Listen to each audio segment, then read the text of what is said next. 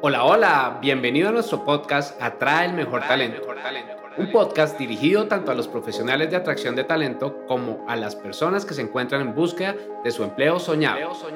Abordaremos diferentes temas que te permitirán conocer más de este mundo y estar preparado para los cambios del mismo.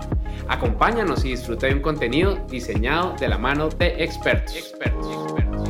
Hola, hola, mis queridos y queridas. Bienvenidos, bienvenidas a este podcast Atrae el Mejor Talento. Hoy tengo una invitada súper especial, es una persona que admiro y quiero muchísimo. Fíjate que es Daniela Velázquez, quien está trabajando en nuestro equipo y es una headhunter súper top y súper pro.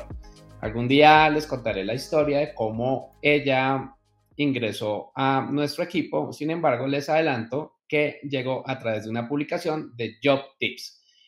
El día de hoy vamos a hablar con ella acerca del el DISC, que es una metodología que se utiliza mucho para poder encontrar patrones de comportamiento. Yo no quiero entrar a profundizar en ella porque quiero que Dani nos cuente. Dani, bienvenida. Hola Guille, muchas gracias. Muchas gracias por permitirme este espacio. Claro que sí, vamos a hablar eh, acerca del DISC, que es una de las herramientas más usadas en los procesos de selección y es que tiene bastantes beneficios y yo creo que eso es lo que ha hecho que tenga tanto potencial. Me gustaría primero contarte un poquito de dónde sale, de dónde surge esta herramienta y por qué es tan importante y esto te lo voy a resumir muy, muy rápido. Básicamente, em, William Moulton, que es un estadounidense, fue el creador de la teoría DISC en la Universidad de Harvard. Esto lo hizo mientras escribía su libro eh, relacionado sobre las emociones de las personas normales, así lo dice él, las personas normales. No quería centrarse en la parte clínica, que era como el boom de la psicología en ese momento, sino que él quería centrarse en lo que normalmente las personas hacen en su día a día y desde ahí encontrar rasgos o estilos que permitan conocer y comprender cómo actúan. Entonces, a partir de esto surgen cuatro rasgos que son los que le dan el nombre al DISC, la D de dominancia, la I de influencia, la S de estabilidad o seguridad y la C de conformidad. Acá lo primero que quiero decir es que no se confunda la palabra conformidad con ser conformista o conforme, sino por el contrario, pues va a ser esa persona eh, que está siempre dispuesta a dar ese soporte, sobre todo desde la lógica. Entonces, eh, antes de iniciar, antes de arrancar con esas dos primeras letras, la D y la I, eh, y enfocarnos en esos rasgos, pues quiero que ustedes conozcan cuatro puntos importantes que hay que tener en cuenta cuando se usa esta herramienta. Y la primera de ellas es que todos los estilos de personalidad son positivos y todos tienen su contribución eh, tanto en el mundo laboral como en el mundo cotidiano. No hay un estilo que sea mejor que los demás. Eso quiere decir que no por ser D voy a ser mejor que mi compañero que es I o por ser C voy a tener más capacidades que mi compañero que es S, sino por el contrario, todos los rasgos de personalidad tienen su don, tienen eh, sus características específicas y lo que los hace ser eh, especiales. Entonces, no hay positivo, no hay negativo, simplemente son estilos. Em, para darnos una idea, pues cuando tenemos estos estilos de personalidad, no es necesario cambiar la esencia de lo que somos. No hay que buscar ser eso que queremos demostrarle tal vez al otro, sino por el contrario, tenemos que ser nosotros mismos, asumir estos estilos y reconocer estos dones naturales que puede que tengamos. Entonces, esta herramienta nos permite, sí, identificar esas posibles oportunidades de mejora y esas fortalezas con las que contamos, pero eso no quiere decir que tengamos que cambiar la esencia de lo que somos. Simplemente podemos generar un proceso adaptativo frente a la situación a la que nos estemos enfrentando, frente al cargo al que estemos eh, haciendo frente, pero no cambiar lo que somos porque si no, pues vamos a perder esa parte de la esencia que nos hace ser únicos. Em, el tercero de estos puntos es que nadie posee un estilo único. Todos tenemos una combinación de estas cuatro letras.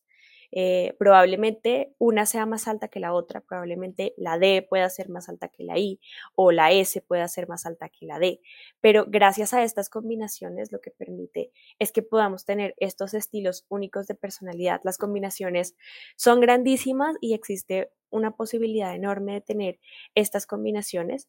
Entonces, todos vamos a tener esa combinación. Y algo que voy a hablarles un poquito más adelante es que que hayan combinaciones que estén más abajo o que su porcentaje sea menor, también permite que eh, podamos tener ese estilo propio.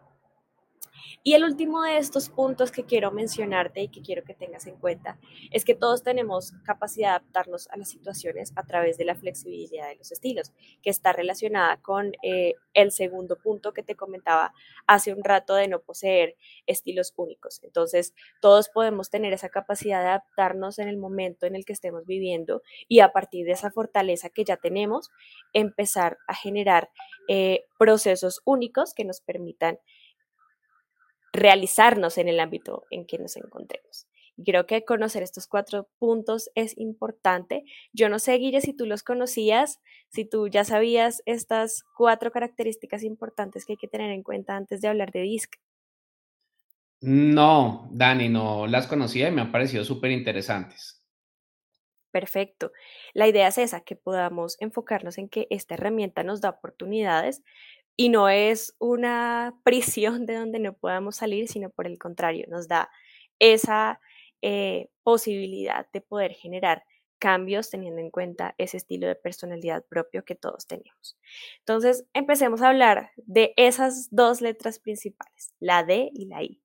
Em, la D se puede definir como dominante, como una persona directa, decisiva, determinada, eh, y desde ahí quiero hacerte un, una relación que me pareció a mí bastante interesante de un libro que leí hace poco que se llama Alza al vuelo, y es que lo relacionaban como con esas características de algunos animales. Entonces, la D dominante lo relacionaban con un águila. Y quiero partir desde ahí porque en el momento en el que viene la imagen a nuestra cabeza de un águila, podemos imaginarnos ese animal imponente, ese animal que siempre tiene una presencia impecable, que impone solamente con verlo y básicamente pues así es una persona con este estilo de personalidad. Entonces, la D se caracteriza por estar en esa búsqueda constante de resultados.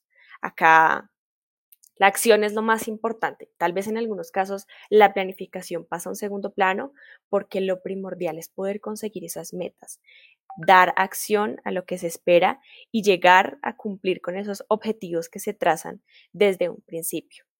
Entonces, estas personas se enfrentan desafíos, asumen riesgos y sobre todo siempre están en búsqueda de constantes recompensas. O sea, estos riesgos lo que trae eh, de beneficio es estas recompensas. Entonces, normalmente estas personas son aquellas que toman el mando de una situación muy rápidamente y determinan las medidas que se pueden aplicar. ¿Qué tiene de interesante este estilo de personalidad? Que son muy asertivos saben cómo decir las cosas, saben cómo comunicar lo que quieren expresar y desde ahí pues pueden tener control de equipos bastante sólido y eso permite que puedan avanzar en esa búsqueda de objetivos que al final es como su principal enfoque.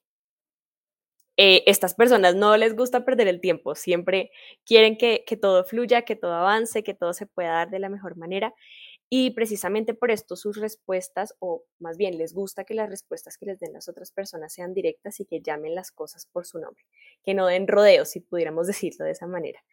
Em, estas personas desafían el status quo y más adelante cuando hablemos de otro de los factores nos vamos a dar cuenta de las diferencias entre uno y otro, pero ellos siempre están en búsqueda de salir de esa zona de confort de buscar nuevas respuestas, buscar nuevas soluciones, nuevas alternativas. Normalmente son esas personas que ocupan posiciones de poder y que quieren tener el control sobre todo, hasta de su destino, si pudiéramos decirlo de esta manera. Son personas que tienen esa confianza en sí mismo bastante altas y esto se evidencia desde su comportamiento hasta las acciones que toman. Entonces, esa confianza se destila de ellos, se huele en ellos casi tal como un águila. Digamos que hay, hay cosas interesantes que uno puede identificar en los estilos de personalidad y es, por ejemplo, sus comportamientos. Entonces, estas son unas personas que van a caminar erguidos, siempre muy pulcros, muy rectos, dan la mano con fuerza, su contacto visual es permanente, no, no titubean al hablar, sino que tienen un tono de voz directo, asertivo. Es, es impresionante porque no importa el tema que hablen, pero siempre se van a escuchar como expertos por esa misma seguridad que tienen eh, frente a las situaciones y frente a sí mismos. van a ir directo al grano si, si esto eh, se conoce como ir directo al asunto, como ir directo a lo que quieren lograr. No van a estar eh, buscando alternativas o soluciones diferentes, sino que de una vez quieren lograr esa, ese propósito que tienen.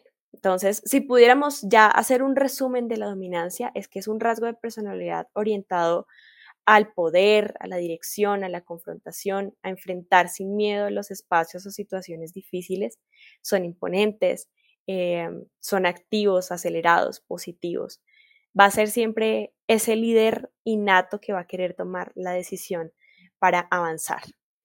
Guille, yo no sé si conoces alguna persona que, que tenga este estilo de personalidad y que puedas reconocerlo simplemente por sus comportamientos.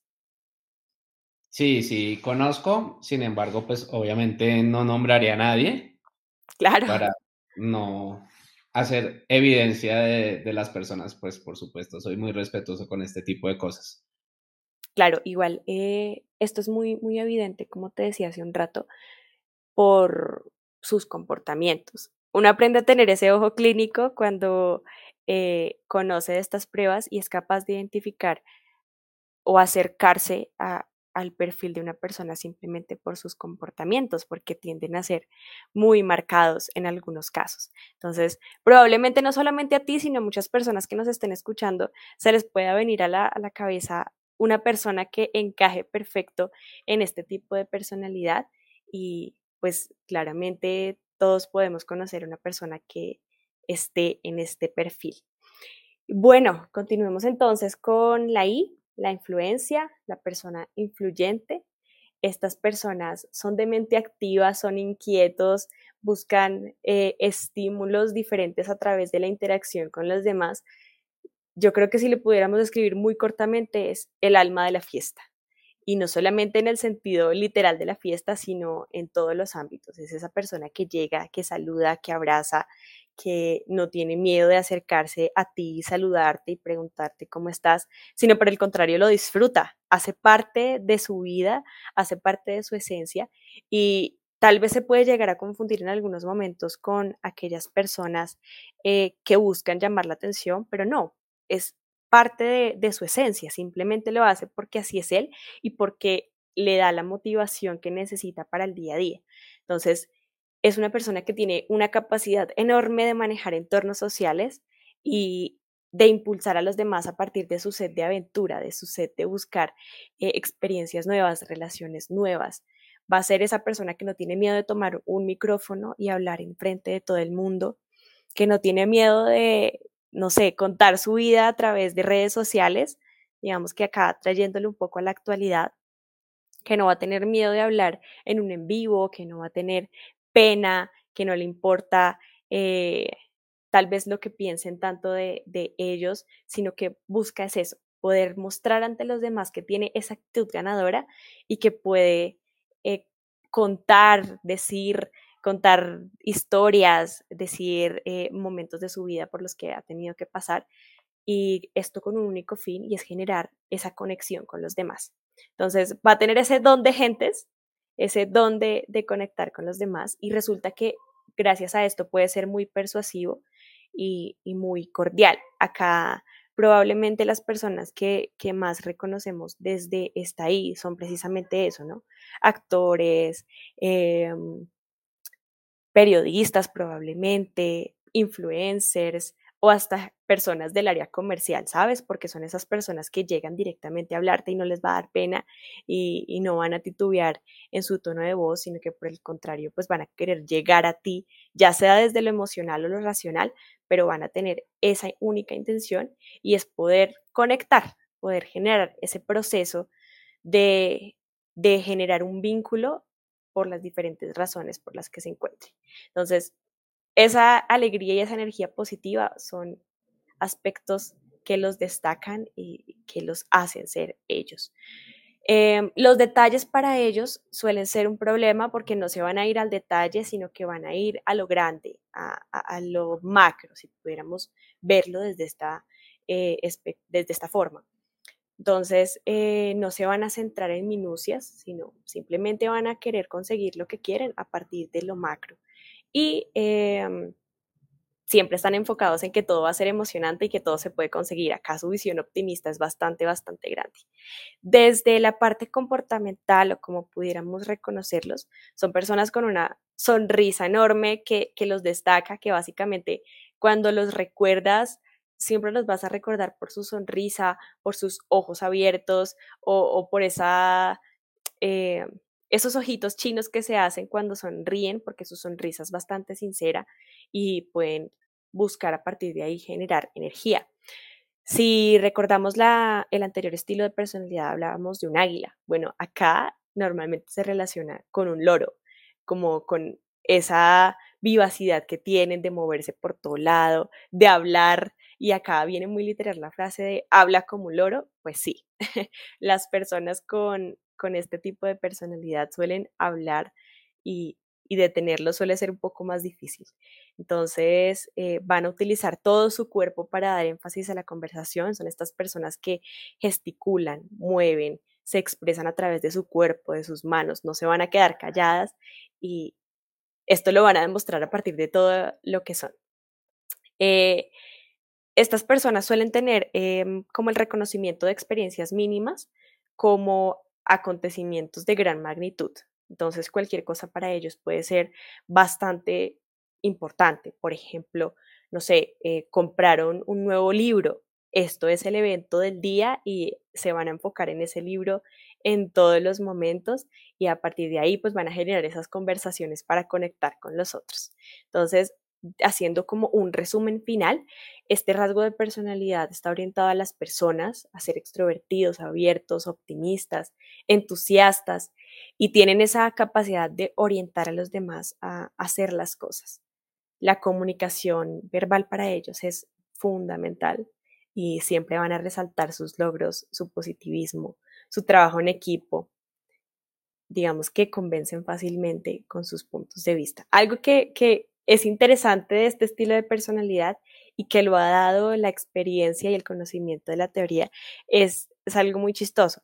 Viene hasta desde su forma de vestir. a ellos no les va a importar cómo estén vestidos, sino llamar la atención. Entonces son fácilmente esas personas que se pueden poner una camisa naranja con un pantalón verde y no va a haber ningún problema porque precisamente quieren eso, llamar la atención. O estas personas que tienen eh, su oficina llena de colores, llena de cosas que, que resalten, que pueda haceros notar. Eso creo que es bastante, bastante interesante. Igual, hasta este momento es probable que todos conozcamos a, a, un tipo de persona con este rasgo de personalidad, porque es fácil reconocerlos, es fácil poder hacernos una idea de quiénes son. Me gustaría hablar un poco sobre las oportunidades de mejora que tienen estos dos rasgos de personalidad, porque probablemente digan, ok, sí, súper chévere, súper positivo, pero ¿qué puedo hacer también en otros aspectos? Entonces voy a mencionar rápidamente tres puntos de cada uno de estos rasgos de personalidad en los que se puede trabajar. Y vamos a empezar por la dominancia, la D. Las personas con alta D o con una D marcada suelen ser muy francas. El filtro que tienen entre lo que piensan y lo que dicen es muy, muy delgado y puede llegar a interpretarse como poca empatía. Entonces, para esto, ¿qué es importante? Que se puedan hacer más preguntas, que se pueda suavizar el tono, que se pueda hacer comprender a la otra persona que también hace parte de la conversación y darle la oportunidad de expresarse. Eh, otra de estas oportunidades de mejora es el ritmo. Estas personas son muy aceleradas, entonces acá es importante que también bajen el ritmo, procesen mejor los pensamientos, procesen mejor sus ideas y a partir de ahí se tome la acción. Y la tercera de las oportunidades de mejora es la confianza. Aunque es un rasgo positivo, si se abusa de ella se puede convertir en arrogancia y en los equipos de trabajo pues esta no es una actitud que se quiera tener o que las demás personas quieran eh, tener en su equipo. Entonces, esos tres puntos son bastante, bastante importantes. Si alguien quiere profundizar en ellos, con gusto lo haremos en otro espacio, pero creo que con esos tres nos vamos dando una idea. Y las oportunidades de mejora de la I, eh, también vamos a hablar de tres de ellas y la primera es hablar. Como lo dije hace un rato, hablan bastante y tienden a hablar de más. Entonces, a veces se pueden enfocar únicamente en ellos, en sus experiencias, en sus vivencias y pierden el interés por los demás. Acá que es importante que sean un poco más pacientes, que también hagan preguntas, que también incluyan a las otras personas en la conversación y que no se centren tanto en sí mismos. Otra de estas oportunidades es el optimismo, aunque es una cualidad maravillosa, pues a veces se puede perder la realidad. Entonces acá es importante que sean objetivos, que puedan establecer hasta qué punto ese optimismo es sano o hasta qué punto puede eh, traer consecuencias. Y el tercer y último punto, la tercera oportunidad de mejora, está dada en la informalidad. Entonces, estas personas, al disfrutar eh, las relaciones con el otro, suelen mostrarse bastante amistosos, bastante cordiales, amables, pero van a existir espacios perdón, en los que es necesario también un poco más de formalidad, es necesario un poco más de ese seniority que es importante dependiendo de la situación en la que se encuentre. Y con esto terminamos estos dos primeros rasgos de personalidad. ¿Qué te parece? ¿Qué tal cada uno de ellos? No sé si los conocías tan a profundidad. Pues Dani, acá sí conocía los rasgos de lo que tú me has enseñado y de acuerdo a nuestro proceso de social headhunting, nosotros, como les hemos contado en podcasts anteriores, sacamos la, el DISC desde el perfil de LinkedIn a través de inteligencia artificial. Entonces allí nos da unos rasgos muy marcados de las personas y esto lo cotejamos con lo que estamos viendo nosotros tanto en la entrevista grupal como en la entrevista personalizada y realmente nos está dando unos niveles de asertividad súper altos. A mí me gustaría, Dani, decirles a todos, obviamente, que no se pierdan el próximo episodio porque vamos a ver los otros dos tipos de personalidad, pero asimismo que tú nos contaras cuando viste esta aplicación con inteligencia artificial, ¿qué pensaste? ¿Cómo la sentiste? ¿Cómo la viste? Porque finalmente pues tú venías aplicando esta metodología, pero pues obviamente de otra manera.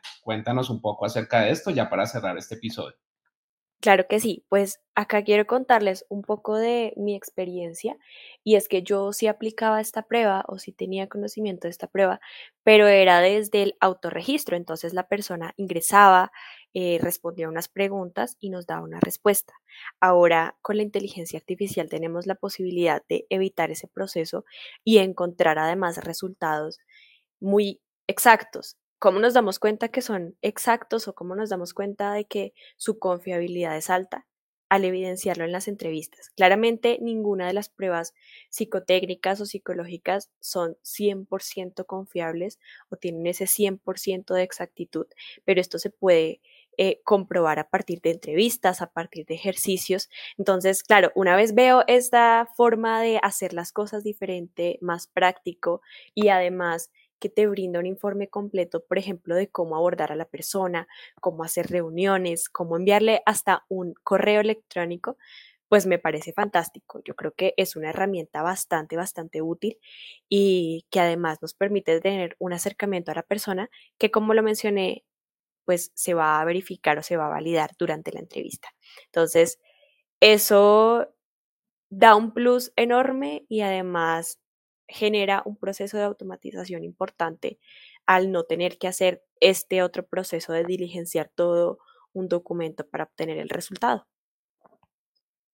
Dani, muchísimas gracias por toda esta información y gracias a ustedes por escucharnos. Nos alargamos un poco en este podcast, pero considero que era súper relevante que tú que estás atrayendo candidatos, candidatas o tú que estás buscando empleo lo conozcas porque es muy interesante. Muchísimas gracias, Dani. Y recuerden que el próximo domingo estaremos con el siguiente episodio. Es todo por hoy. Gracias por acompañarnos en este episodio. Recuerda seguirnos en nuestras redes sociales y aprovechar el contenido que tenemos para ti. Atraer y retener el mejor talento es la mejor inversión para tu compañía. compañía.